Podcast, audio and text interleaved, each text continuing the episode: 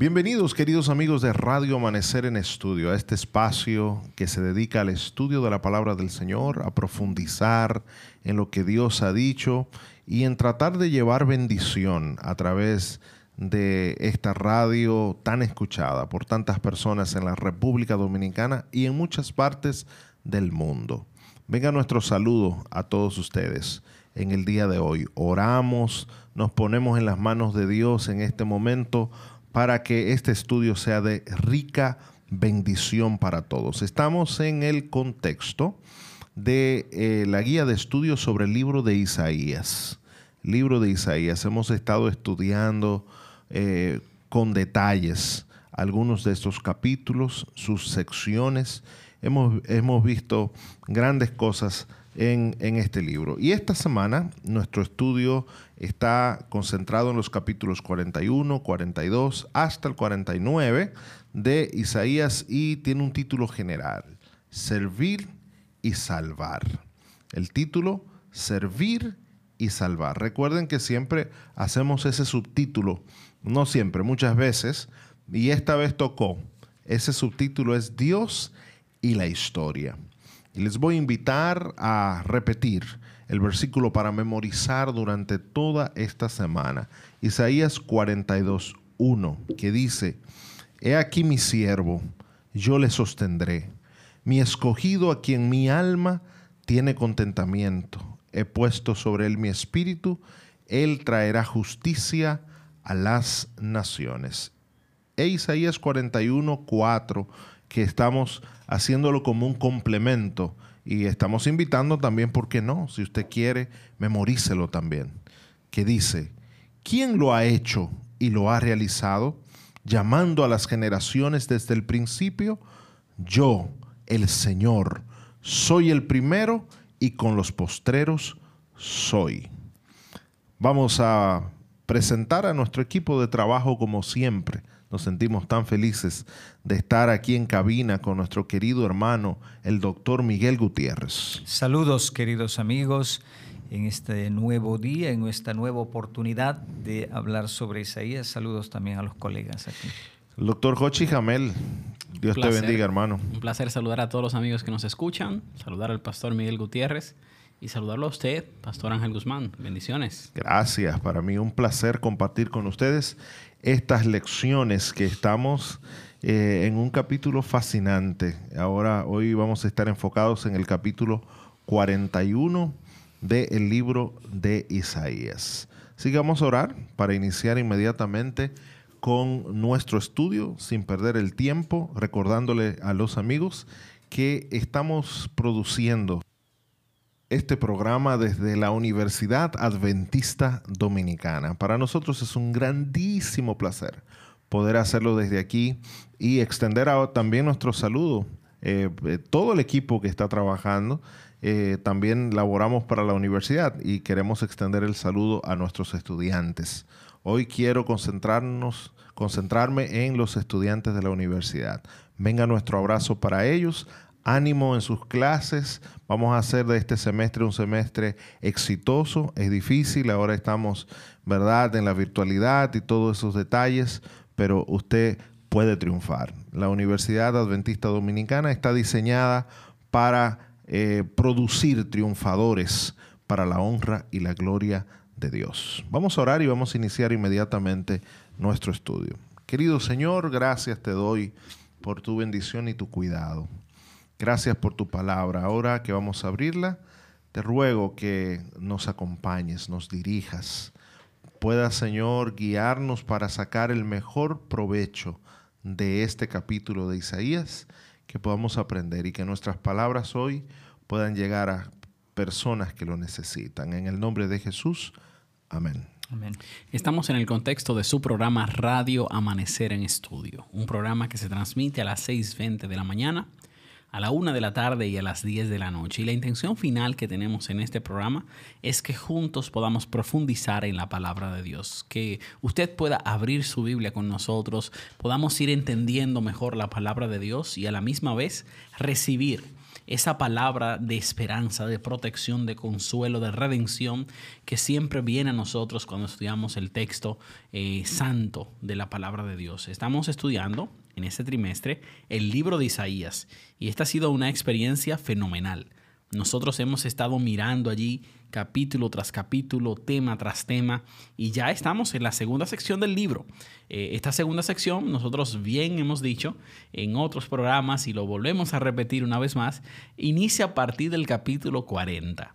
Del 40 al 66 es la segunda parte de este gran libro del profeta Isaías, y nosotros ya estudiamos la semana pasada el capítulo 40 completo, iniciamos hablando allí esta semana del tema general de los capítulos 41 al 48 y específicamente hoy vamos a estar estudiando este capítulo número 41. Yo quiero invitar a todos los amigos que están con nosotros conectados, escuchando este programa, que puedan abrir su Biblia, puedan prenderla en el capítulo número 41 del libro de Isaías que va a ser el capítulo de enfoque eh, de este día. Vamos a estar estudiando allí cada parte de este capítulo y simplemente quisiera recordarles que nosotros eh, estamos dentro de la segunda parte del libro de Isaías, capítulo 40 al 48, y los temas que aparecen allí lo mencionamos el día de ayer, pero queremos mencionarlo porque tenemos un reto para ustedes. El reto es que usted pueda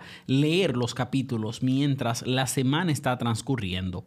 Desde el capítulo 41 hasta el 43, eh, el tema allí es el tema de los discursos pastorales que vamos a recibir o que se reciben de parte de Dios. Luego, en el capítulo 44 y 45, resurge el tema de Ciro, que es mencionado en la introducción del capítulo número 41 y además de eso, en el capítulo 46 y 47 se habla de la caída de Babilonia. Y en este contexto entonces es que vamos a estar estudiando eh, toda la semana estos temas grandes que aparecen en esta sección del libro de Isaías. El capítulo 41, por su parte, que ya yo sé que estás ahí, en el capítulo 41 tiene una división.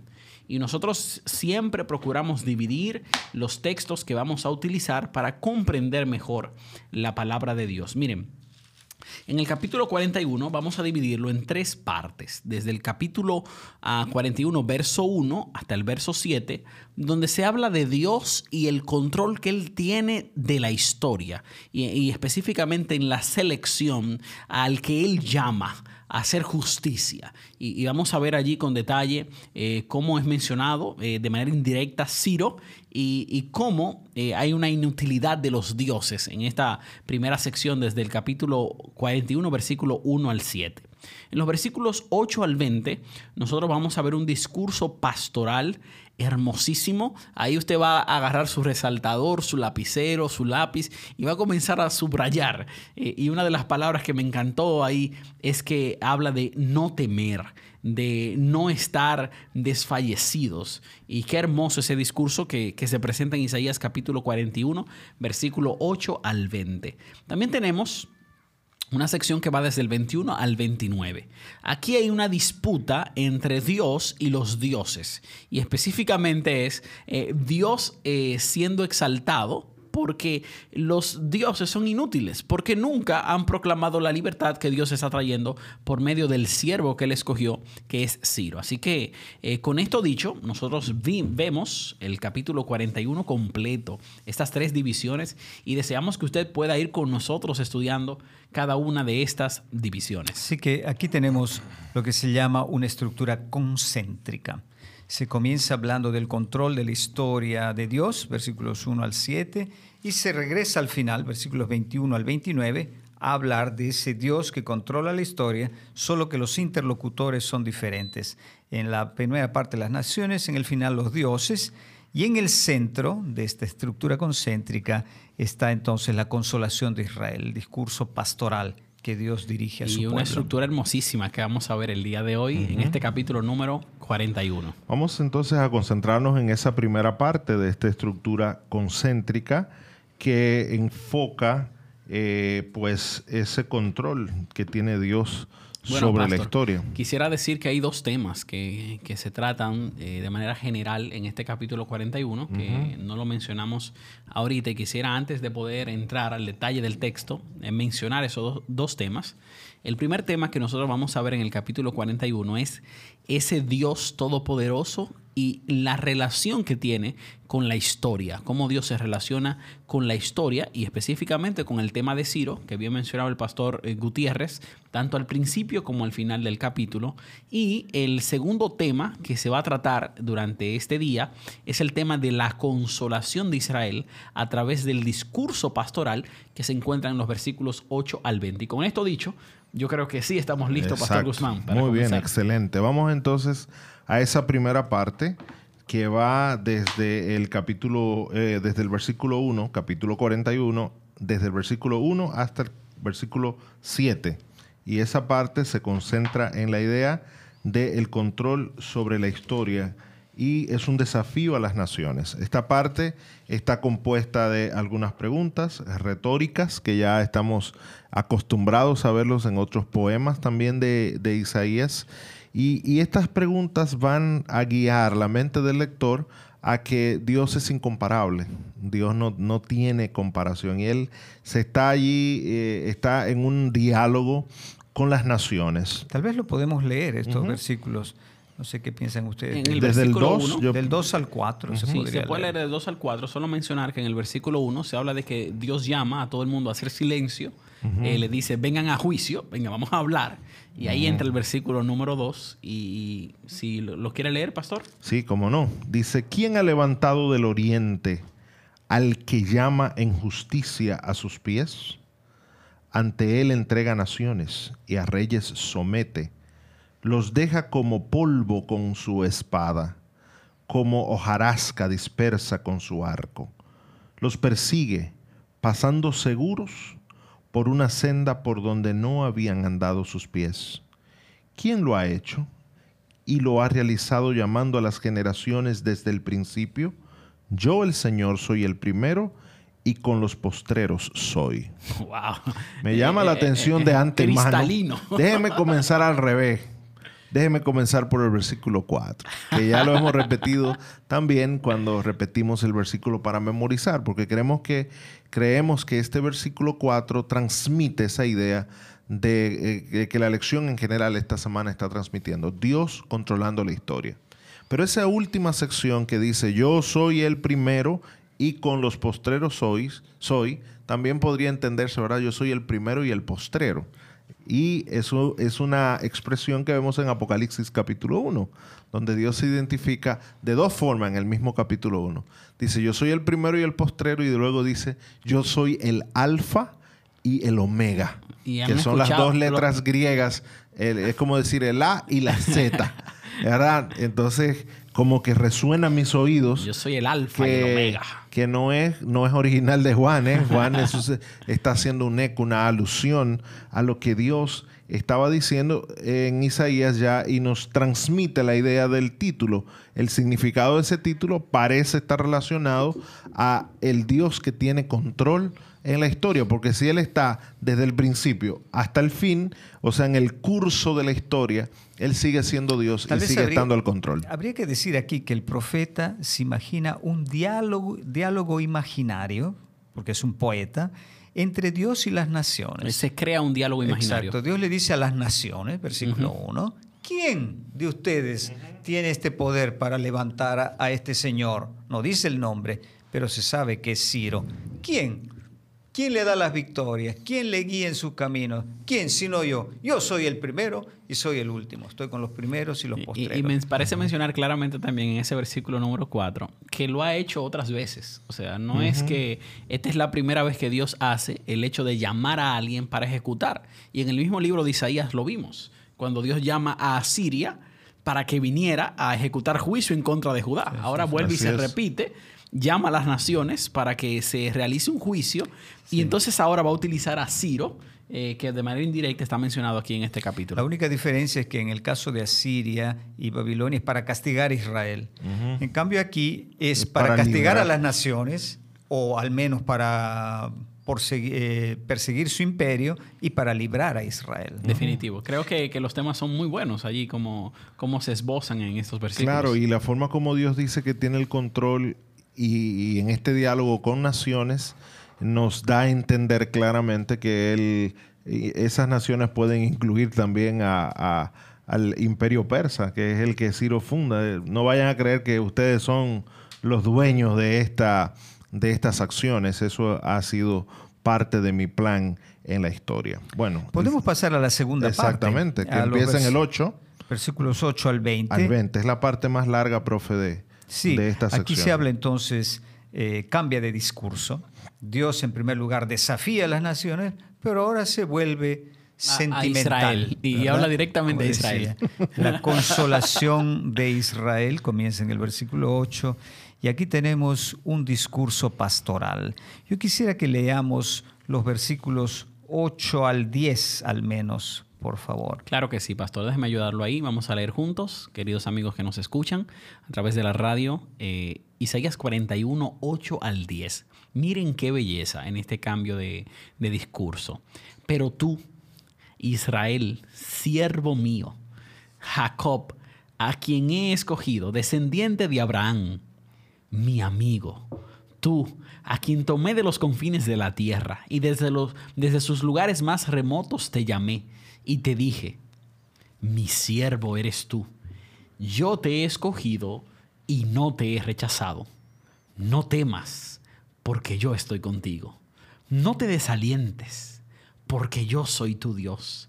Te fortaleceré, ciertamente te ayudaré. Sí, te sostendré con la diestra de mi justicia.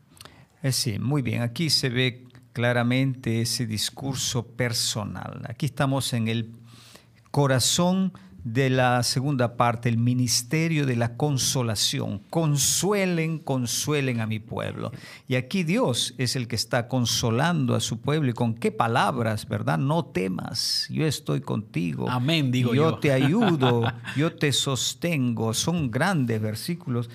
Podemos decir que esta parte está dividida en dos partes. Versículos 8 al 16, que habla entonces de la consolación a, este pueblo. Y en los versículos 17 al 20 se corona esta parte central con una profecía de la redención de Israel. Em, ahí, vemos, pastor, eh, eh, dos temas interesantes en ese primer discurso, del verso 8 al 16, donde en primer lugar Dios les recuerda que la protección de Él está con el pueblo y que los va a defender en caso de que cualquier enemigo se levante en contra de ellos. Y es hermoso este discurso pastoral de cómo Dios, bueno, los hace de él, son mis amigos, son los que yo escogí, son los que yo, los que yo llamé, pero cualquier nación que se levante en contra de ustedes, eh, yo los voy a defender de ellos. Y hay un versículo interesante en esta sección, que es el versículo número 14. Yo, yo, lo subrayé eh, en, las dos versiones que he estado leyendo. A, mí me gusta desde el 13 para entender bien el, 14 también. Sí. Claro que sí. Vamos a leerlo. Vamos a leer desde el 13. Porque yo soy el Señor tu Dios, que sostiene tu diestra, que te dice, no temas, yo te ayudaré. No temas, gusano de Jacob vosotros sois de Israel, yo te ayudaré, declara el Señor, y tu redentor es el santo de Israel. Y, qué hermoso estos versículos, donde aparentemente el pueblo... está insultando, parece. parece que está siendo insultado. Gusano. de Jacob. Pero nosotros estábamos hablando aquí y veíamos que no es que Dios le está llamando gusano es que gusano es una descripción que hace el profeta de la condición en la que el pueblo podía o podría sentirse por las amenazas de los grandes enemigos de aquel tiempo. Yo diría que es como se siente, se siente como un gusano. ¿Por qué? Porque el contexto histórico es el exilio. Aquí Dios está hablando al pueblo de Dios que está desdichado, botado allí, miserable en el exilio, y le está tratando de levantar el ánimo, ¿verdad? Y estas palabras son muy fuertes porque la situación es desesperada para ellos y los quiere entonces animar. Y, qué bendición, pastor, que, entonces ahí viene Dios y le dice, no temas, eh, porque se sienten así, se sienten amenazados, eh, golpeados, en ese contexto y ahora Dios está con ellos y le dice claramente en ese versículo 14, que es la palabra que quiero resaltar, eh, que es las últimas palabras del versículo, tu redentor es el santo de Israel. Y qué poderoso poder ver este mensaje de que Él es el redentor de Israel. Amén. Y que lo sostiene con su mano aunque se sientan como gusanos. Entonces, el redentor. ¿Usted quería decir algo? No, eh, solo que podemos pasar ya al siguiente tema, a la siguiente parte, para que podamos aprovechar bien el, tiempo. Sí, solamente subrayo. Aquí aparece otro de los grandes títulos de Dios, el Redentor. ¿Quién es el Redentor? En el hebreo hay un término eh, muy típico, Goel, que significa es la persona que es pariente cercano y que interviene para salvar a su familia. Así que este título quiere decir que el pariente cercano de Israel, de su pueblo, el pariente cercano de nosotros, es Dios y que Él interviene para salvarnos. Así que pasando al otro tema, los versículos 17 al 20, Aquí habla entonces de la redención. Leo solo los versículos 18 al 19. Comienza hablando de los afligidos, la lengua de ellos está reseca, de, se está describiendo Israel en el exilio. Y en el versículo 18 al 20 dice así, abriré ríos en las alturas desoladas y manantiales en medio de los valles. Transformaré el desierto en estanque de aguas y la tierra seca en manantiales Pondré en los desiertos el cedro, la acacia, el mirto, el olivo. Pondré en el lugar desolado el ciprés, junto con el olmo y el boy, para que vean y entiendan, consideren y comprendan cuatro verbos. A una que la mano del Señor ha hecho esto, que el Santo de Israel lo ha creado. Amén.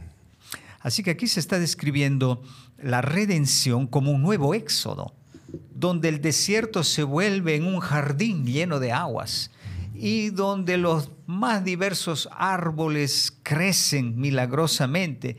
Y Dios subraya en el versículo 20 que cuando el pueblo vea eso, considerará, verá, entenderá, comprenderá en ese día que la mano del Señor es potente para traer la redención.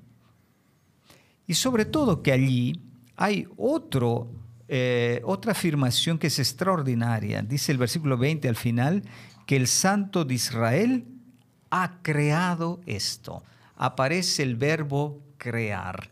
Normalmente el verbo crear se utiliza para la creación física, la naturaleza, ¿verdad? Génesis 1. Pero aquí se utiliza para la historia.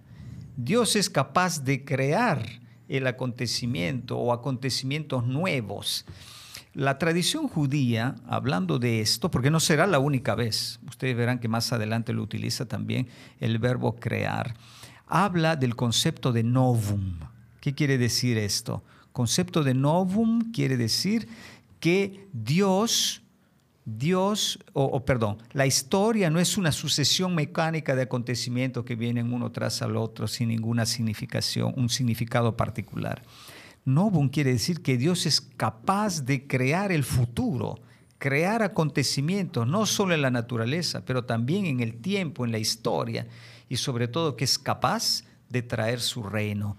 A la y, y la gloria sea para Dios. Vemos claramente estos mensajes allí en esta segunda parte desde los versículos 17 hasta el 20, y entonces llega la tercera parte. Desde la parte el 21 hasta el final, que es el 29. No sé si tendremos tiempo de hacerlo, pero... Claro que sí, tenemos ahí unos dos minutos donde podemos hablar eh, con detalle de de esos elementos de Dios con una disputa eh, en contra de los dioses que no tienen poder, no, no, son inútiles. Y, y, se resalta claramente, y le digo a los amigos que nos escuchan, cuando vean esta parte, miren los versículos 24, 27, 29, donde se habla de que nada sois, de que Dios es el que envía el mensajero y que todos son falsos, obras inútiles que no pueden hacer frente a Dios porque no tienen fuerza, no son reales, no, no tienen eh, el poder que Dios realmente tiene, el Dios verdadero, que llama a su mensajero para traer buena noticia al pueblo de Israel en medio de su exilio. Sí, sí. Comenzó el capítulo con una disputa eh, con las naciones, ahora la disputa es con los dioses ¿verdad? Y en el versículo 22 y 23 les desafía que expongan y nos declaren lo que ha de suceder. En cuanto a los hechos anteriores, declaren lo que fueron para que lo consideremos y sepamos su resultado. O bien, anúncienos lo que ha de venir. Declaren lo que ha de suceder en el futuro para que sepamos que ustedes son dioses. Así que aquí está, les, les está desafiando a los dioses a profetizar Aquí está hablando Dios de la profecía. El único que puede anunciar el futuro soy yo. y es que los dioses no pueden, hacerlo. Solamente Dios puede predecir y crear eventos nuevos. Y por eso tiene control En el versículo 24 dice, mire, ustedes no son nada. Su obra es vana. Abominación es el que los escoge. Ustedes ven entonces esta polémica, esta vez eh, con los dioses, en el terreno de la profecía. No es la primera vez, regresará más adelante. ¿Quién anuncia el futuro? Ustedes no. Yo soy el que lo hace. El Dios Todopoderoso. Bueno, aquí entonces vemos un esquema general y rápido de todo el capítulo 41 de Isaías, una estructura concéntrica eh, en, las dos partes eh, principales, en el número uno y en el número tres, en los extremos, eh, está el tema del control de Dios sobre la historia. En la primera parte hay una disputa, una discusión entre Dios y las naciones. En la última parte, entre Dios y probablemente los dioses de esas naciones. Y en el centro, una parte hermosísima. una parte hermosísima que es uh, un discurso pastoral de consolación a Israel. Porque ese Dios que es tan poderoso para tener control sobre las naciones, el Dios que es poderoso para crear a la historia para permitir que acontecimientos ocurran, para controlar toda la historia, ese Dios está cercano a su pueblo. Aunque ese pueblo en algún momento, por su pecado, las consecuencias de su pecado, se sienta como un gusano, igual que Jacob, ¿verdad? Igual que Israel, Dios le dice, no tengas miedo, porque yo te ayudaré. Qué glorioso es saber que tu Dios es ese Dios que te dice, no temas, que yo te ayudo. Vamos a orar para cerrar el, estudio de hoy. Vamos a pedirle al maestro Gutiérrez que tenga esta oración. Padre eterno, gracias por este mensaje. Saber que tú eres el Dios de la historia, que guía los acontecimientos, que levantó a Ciro y levanta todos los poderes que hacen, que trabajan en servicio tuyo. Señor, gracias por el mensaje de consolación. No eres solo un Dios grande, sino un Dios pequeño que se acerca a sus hijos y les habla de manera personal. Señor, danos esta fe y esta esperanza. En el nombre de Jesús. Amén.